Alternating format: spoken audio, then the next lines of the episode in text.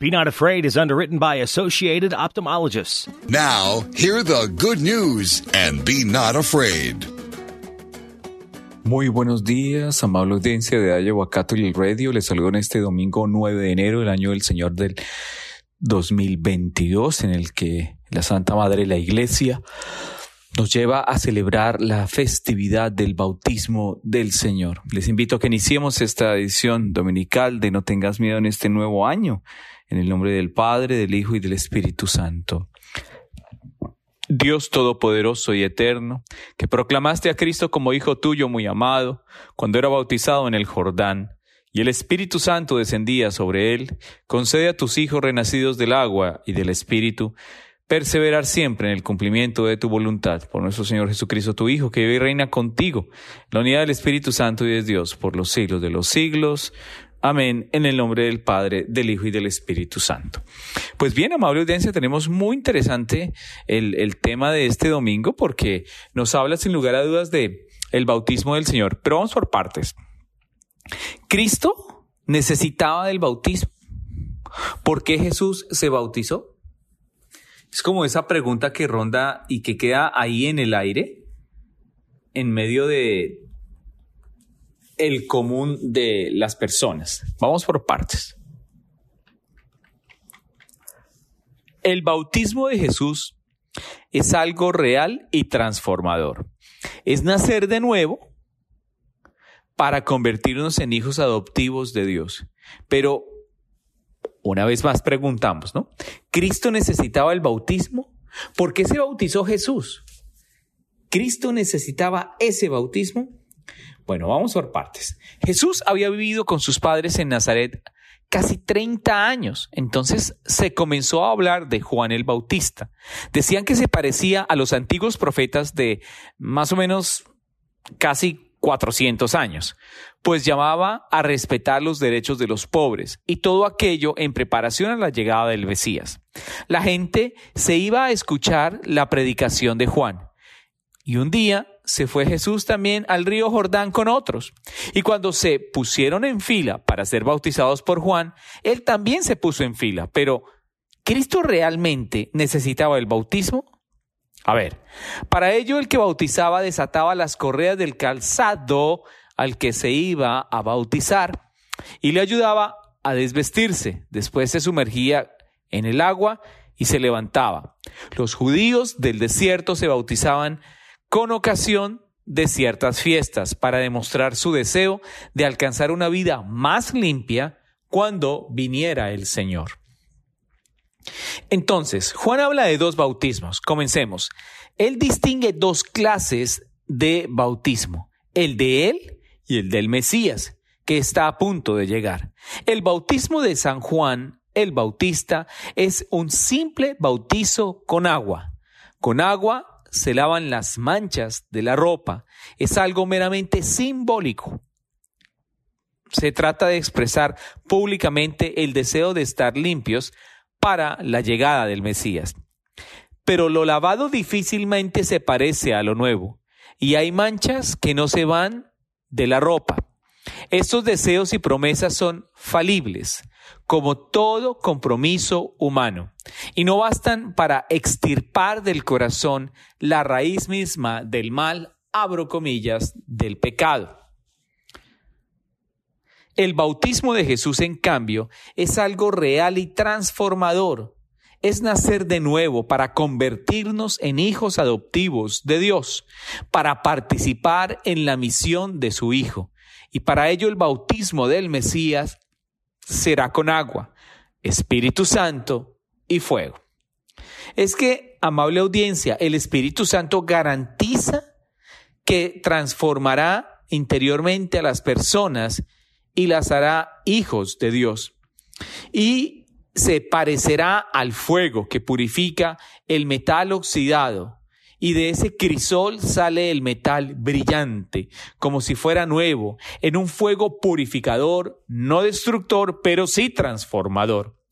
Juan entonces, amable audiencia, reconoce que su bautismo es inferior al de Jesús Inclusive Juan no se siente digno de desatar las sandalias. Tan es así que con esas palabras Juan reconoce que no es digno de bautizar a Jesús. ¿Por qué se bautizó Jesús entonces? Jesús no, no, necesitaba conversión ni recibir el bautismo de Juan, pero él siendo el Salvador quiere empezar acompañando a sus hermanos pecadores que buscan el camino del perdón.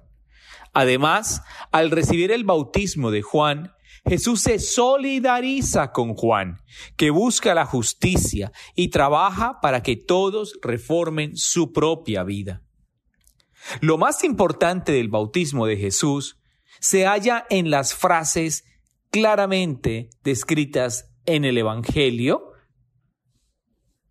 ya que es, sin lugar a dudas, Lucas en el capítulo 3, versículo 15 al 16 y 21 al 22, el que nos describe esas palabras de una contundente forma. Y mientras oraba, se abrió el cielo, bajó el Espíritu Santo sobre él como si fuera una paloma. Y vino una voz desde el cielo que dijo, tú eres mi hijo amado, el predilecto.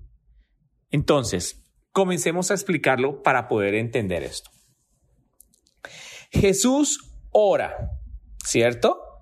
Pero la forma de la oración de Jesús para nosotros tiene un significado mucho más trascendente, trascendente y determinante, determinante, ¿cierto? Ese Jesús ora es que la oración de Jesús precede a los acontecimientos más importantes de su vida el ministerio de Jesús y de la iglesia toman fuerza de la oración. Es decir, que no es que se necesitaba la conversión, la santificación de Jesús, no, para nada. Es que en esa oración se da un inicio, abro comillas, a la manifestación de el ministerio de evangelización de Jesús, por así llamarlo. Eso nos permite entender el siguiente aparte, el cielo se abre. Y es que el cielo se abrió no al ser bautizado Jesús, sino durante la oración que siguió a su bautizo. Y desciende el Espíritu de Dios, la tercera persona de la Santísima Trinidad, en forma de paloma. Una poderosa voz sale del cielo. Desde el cielo se escuchó una voz que decía, tú eres mi Hijo amado el predilecto. Es la voz de Dios, del Padre Celestial, presente también en este bautismo del Señor. Fíjense cómo en este momento el Jesús ora, el cielo se abre, una poderosa voz sale del cielo, nos va integrando y narrando esta manera pública, ¿cierto? De el inicio del ministerio del Señor. Recuerde que estamos en No tengas miedo a través de Iowa Catholic Radio. Soy el padre Fabián Moncada.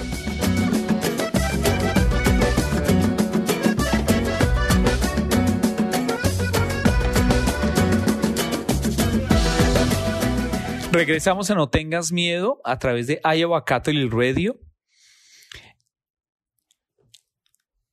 En la parte anterior al break venimos describiendo ese diálogo en el que, sin lugar a dudas, la oración de Jesús, la manera como el cielo se manifiesta abriéndose y la voz que proviene del cielo anuncia.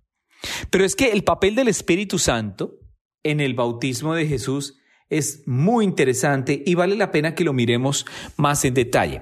El Espíritu Santo aparece en el Evangelio de Lucas, que es casualmente el que estamos hablando desde su principio. Primero, ¿cuándo aparece el Espíritu Santo? En la Anunciación. Y el ángel del Señor anuncia a María que será concebida por obra y gracia del Espíritu Santo. En la visitación de la Virgen Santísima María a su prima Santa Isabel. ¿Y qué tendrá la voz de mi señora que la criatura que llevo en mi seno ha saltado, el Espíritu Santo. La presentación del niño Jesús en el templo. Todos quedaban asombrados viendo la manera elocuente, inteligente, inspiradora que tenía Jesús al hablar en el templo. Es que el Espíritu es como la paloma del arca de Noé, que fue un símbolo de paz, una señal de la presencia de Dios, una promesa de salvación. Ahora después del bautismo, el Espíritu Santo desciende sobre Jesús para que comience su ministerio. Ese ministerio que sin lugar a dudas marca de manera determinante, determinante la vida pública de Jesús. ¿Por qué el Padre lo llama predilecto? A ver, a los reyes de Israel se les había llamado hijo de Dios, pero especialmente usaba esta frase, hijo de Dios, cuando se quería designar al Mesías. Por eso el Mesías es el predilecto hijo de Dios. Amable audiencia, es que efectivamente Jesús era hijo de Dios más que nadie, hijo único del Padre, Dios nacido de Dios, luz de luz, Dios verdadero de Dios verdadero. Ya lo decimos claramente en el credo, ¿no? Y ahora el Padre, con la voz y el Espíritu en forma de paloma, lo invitan a empezar su ministerio de salvación. Precisamente algunos días después de ese bautismo, María, su madre, en las bodas de Caná, terminó de decidirlo a actuar en público como Mesías. Jesús es el líder, la luz del mundo. Cristo no necesitaba conversión ni recibir el bautismo de Juan, pero aún así lo quiso hacer para marcar el camino y el destino para los demás. El Papa Francisco en, una, en una de sus homilías propias para este tiempo decía, un niño bautizado o un niño no bautizado no es lo mismo. No es lo mismo una persona bautizada o una persona no bautizada. ¿Qué regalos nos da el bautismo? ¿Qué regalos nos da el bautismo? ¿Qué gracias nos da el bautismo? Comencemos. Primero, ser hijo de Dios Padre, imagínense. Con el bautismo nos hacemos hijos de Dios, un Dios que es Padre, que ya desea vernos a su lado disfrutando de las delicias celestiales. De hecho, el Padre nuestro decimos pensando en su propio significado, reconócete con este parentesco a través del bautismo, tú eres un verdadero hijo de Dios. Segundo, hermano, ser hermano de Jesucristo. Conoce, ama y sigue a Jesús todo el tiempo. ¿Cuál nombre con los que se le ha llamado a Jesús te atrae más? Ser amigo del Espíritu Santo. El Espíritu Santo es nuestro más íntimo y constante amigo. Es nuestro aliado en las buenas y en las malas. En todo momento de contrariedad o dificultad, hay que invocar al Espíritu Santo. Y es que podemos recurrir a Él invocándole en el nombre de Jesús. Ser amigos del Espíritu Santo nos hace también partícipes de su obra creadora mediante la predicación. Cuarto, la fe. Haz, hemos de creer en la fe aún más, es tener sed de conocer la fe del Señor. Cada vez más y más en el bautismo, esta fe se consolida. Es que mis hermanos y mis hermanas, al venir el Espíritu Santo sobre nuestra vida, este traerá iluminación para que podamos crecer en la fe. Tendremos una fe fortalecida si nos dejamos guiar por las inspiraciones divinas. Quinto, la esperanza. En el, en, en, en el año, recuerdo, recuerdo mucho que en el año de la misericordia, eh, la Santa Madre de la Iglesia, eh, con el buen propósito de acercarnos a vivir la misericordia, vino, viene a nuestra mente la reflexión de Santa Faustina Kowalska. Es aprender a confiar en la misericordia de Dios en nuestra vida. Es esa misericordia que nos trae esperanza. El bautismo renueva nuestra esperanza en la misericordia de Dios. Eso significa confiar en Dios durante las pruebas y todos los días creer en Dios aún más. Hay que decirle al despertar, Jesús en ti confío, tal cual como Santa Faustina nos lo dice. Sexto, la caridad. En el momento del bautismo, Jesús de Jesús, perdón, se abre el cielo y el Padre eterno habla con su mayor fuerza. En nuestro bautismo nuestro corazón es el que se abre a la caridad que viene de Dios. es aquí donde nos debemos esforzar por amar a Dios desde una oración más profunda pero a la vez a través del amor a nuestro prójimo, a través de los actos de caridad. Es contemplar a Jesús colgado en la cruz por amor a mí y por amor a ti. Es un acto de caridad. Séptimo, por la justicia. Por la justicia. Con el bautismo nuestro espíritu se fortalece y al mismo tiempo comenzamos a ver, a ver con mayor claridad lo que es justo, lo que es bueno, lo que es sabio. Aprender a ser justo consigo mismo y con los demás, recuerdo en ese momento a Santo Tomás de Aquino, significa la justicia es dar a cada uno lo que le corresponde o su parte.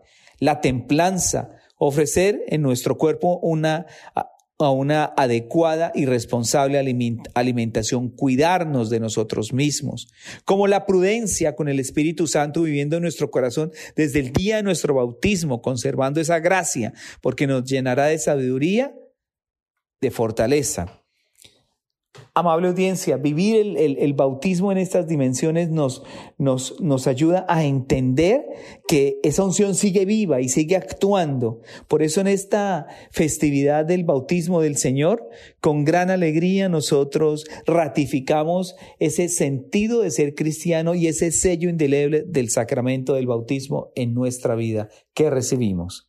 Recuerden que estamos en No tengas miedo a través de Iowa Catholic Radio.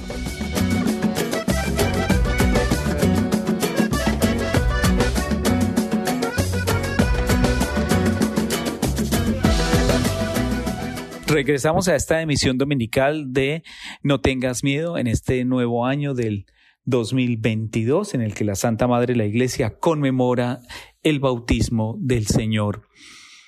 Amable audiencia, la Epifanía fue la manifestación de la divinidad de Cristo ante el mundo y su bautismo es una nueva Epifanía. Dios mismo revela a su pueblo que Jesucristo es su Hijo. Cuando se oyó la voz del Padre, el cielo se abrió para nosotros. Con Cristo celebramos también nosotros nuestro bautismo, que es nuestro nacimiento a la vida de la gracia. Entendiendo esta parte, nosotros en este momento es un poco más claro por qué en el Evangelio de hoy San Lucas se refiere que cuando todo el pueblo se hacía bautizar por Juan, también Jesús acudió a bautizarse. ¿No es acaso lo que ya había hecho por el misterio de la encarnación mezclarse con los hombres y entrar en la corriente de su historia? Amable audiencia, había venido a hacerse solidario de los hombres en todo, no en el pecado, por supuesto, pero sí en las consecuencias del pecado. Esta es la novedad de su doctrina. Jesús se acerca a los pecadores como amigo, no como el moralista que busca culpables, ni como el juez que dicta condenas, sino como el hermano que predica el perdón. Miren, ¿cuántas veces las personas que han caído y a las que fácilmente condenamos están necesitando más que nuestras críticas ligeras una comprensión, una ayuda que les dé fuerza para renovar su vida. ¿Cuántas veces nos apresuramos a, a, juzgar y a condenar por el error ajeno más que a abrazar en la compasión y en la misericordia? Este ejemplo de Jesús es también una invitación y si me permiten, una prudente exhortación del Señor para hacernos caer en cuenta en que nos fijemos más en la gracia, más en la bondad y en la virtud edificante que en la condenación y en el dolor. Amable audiencia, el bautismo de Jesús fue como su presentación en sociedad por parte del Padre Eterno. Es que en efecto, el Padre Eterno rompe su silencio, irrumpe públicamente para sacarlo de su anonimato al comienzo de su vida pública y representarlo ante todos como su enviado, como el Mesías esperado, como el Mesías definitivo. Este Jesús, que se deja bautizar por Juan, mezclado anónimamente entre el pueblo, no es un hombre cualquiera, es el Hijo amado, el predilecto, el, unigénito, el escogido. También nosotros hemos sido bautizados. Contemplando el bautismo de Jesús, recordamos, valoramos el nuestro y revivimos esa gracia santificante, esa gracia transformadora y esa gracia edificante que sin lugar a dudas nos alienta a perseverar y hacer el ejercicio de ser hijo de Dios y de dar testimonio como hijo de Dios, por supuesto en la fe, como en la caridad y en la esperanza. El día de nuestro bautismo, algo se ha encendido dentro de nuestro corazón. ¿Pero qué fue? Pues es el fuego del Espíritu Santo, que a través de nosotros viene a transformar el mundo. Es decir, lo que el alma es para el cuerpo, esos son los cristianos para el mundo. Repito, lo que el alma es para el cuerpo, esos son los cristianos para el mundo. El cristiano es un apóstol por vocación. ¿Cómo cambiaría el mundo si fuéramos fieles a esta exigencia? ¿Cómo cambiaría el mundo si el cristiano hiciera ejercicio de su propio bautismo? Imagínense la dimensión transformadora de este mundo, abro comillas, en tinieblas de indiferencia, materialismo, egoísmo, violencia, si hiciéramos solamente los cristianos el testimonio de vivir a plenitud las gracias y bondades propias del Espíritu Santo. Yo creo que sin lugar a dudas tendríamos muchísimo, pero muchísimo, muchísimo en nuestro trabajo. El bautismo a ustedes y a mí nos hace hijos de Dios. Recibimos los dones del Espíritu Santo. Los hermanos y hermanas bautizados dentro de la Iglesia Católica hoy deben ser capaces de ofrecer soluciones nuevas a los nuevos problemas, inspirados en la fe de siempre. Estamos integrados en el mundo, en la escuela, en el arte, en la política, en el trabajo, y allí debemos sembrar la semilla de Cristo sin convertirnos en prisioneros de sus falsos mitos. Mis hermanos y mis hermanas, somos cristianos por el bautismo, pero vivimos como cristianos. Aquí es donde cabe la pregunta propia de esta liturgia, de esta festividad del bautismo del Señor. Algunos se suman a las estadísticas porque están inscritos en los registros parroquiales, pero no conocen a Cristo ni cumplen los mandamientos. Se entiende que entre ellos esté de moda la apostasía. En otras palabras, confirma tu fe y la de tus hermanos, valora los dones recibidos y cuídalos y agradecelos a Dios. Yo creo que este mensaje final es una invitación a hacer efectiva, efectiva, la acción del bautismo en la celebración del bautismo del Señor como testigos vivientes, como testigos reales y si me, y si me permiten utilizar una expresión, eficientes del amor y de la dignidad cristiana, viviendo como cristianos, aceptando la voluntad de Dios y por supuesto permitiendo que la obra de Dios se manifieste. Mis hermanos y mis hermanas, nos aproximamos al final de esta, de esta edición primera de No tengas miedo a través de Iowa Catholic Radio en esta festividad del bautismo del Señor. Les invito a que concluyamos en el nombre del Padre, del Hijo y del Espíritu Santo. Alimentados con el pan del cielo, te pedimos, Padre, que escuchemos con fidelidad a tu Hijo unigénito, y así nos llamemos y seamos verdaderamente hijos tuyos. Por el mismo Jesucristo nuestro Señor. Amén. No tengas miedo a través de Iowa Catholic Radio. Soy el Padre Fabián Moncada. Be not afraid. Jesus is on the way to encounter you. Be Not Afraid is underwritten by Associated Ophthalmologists.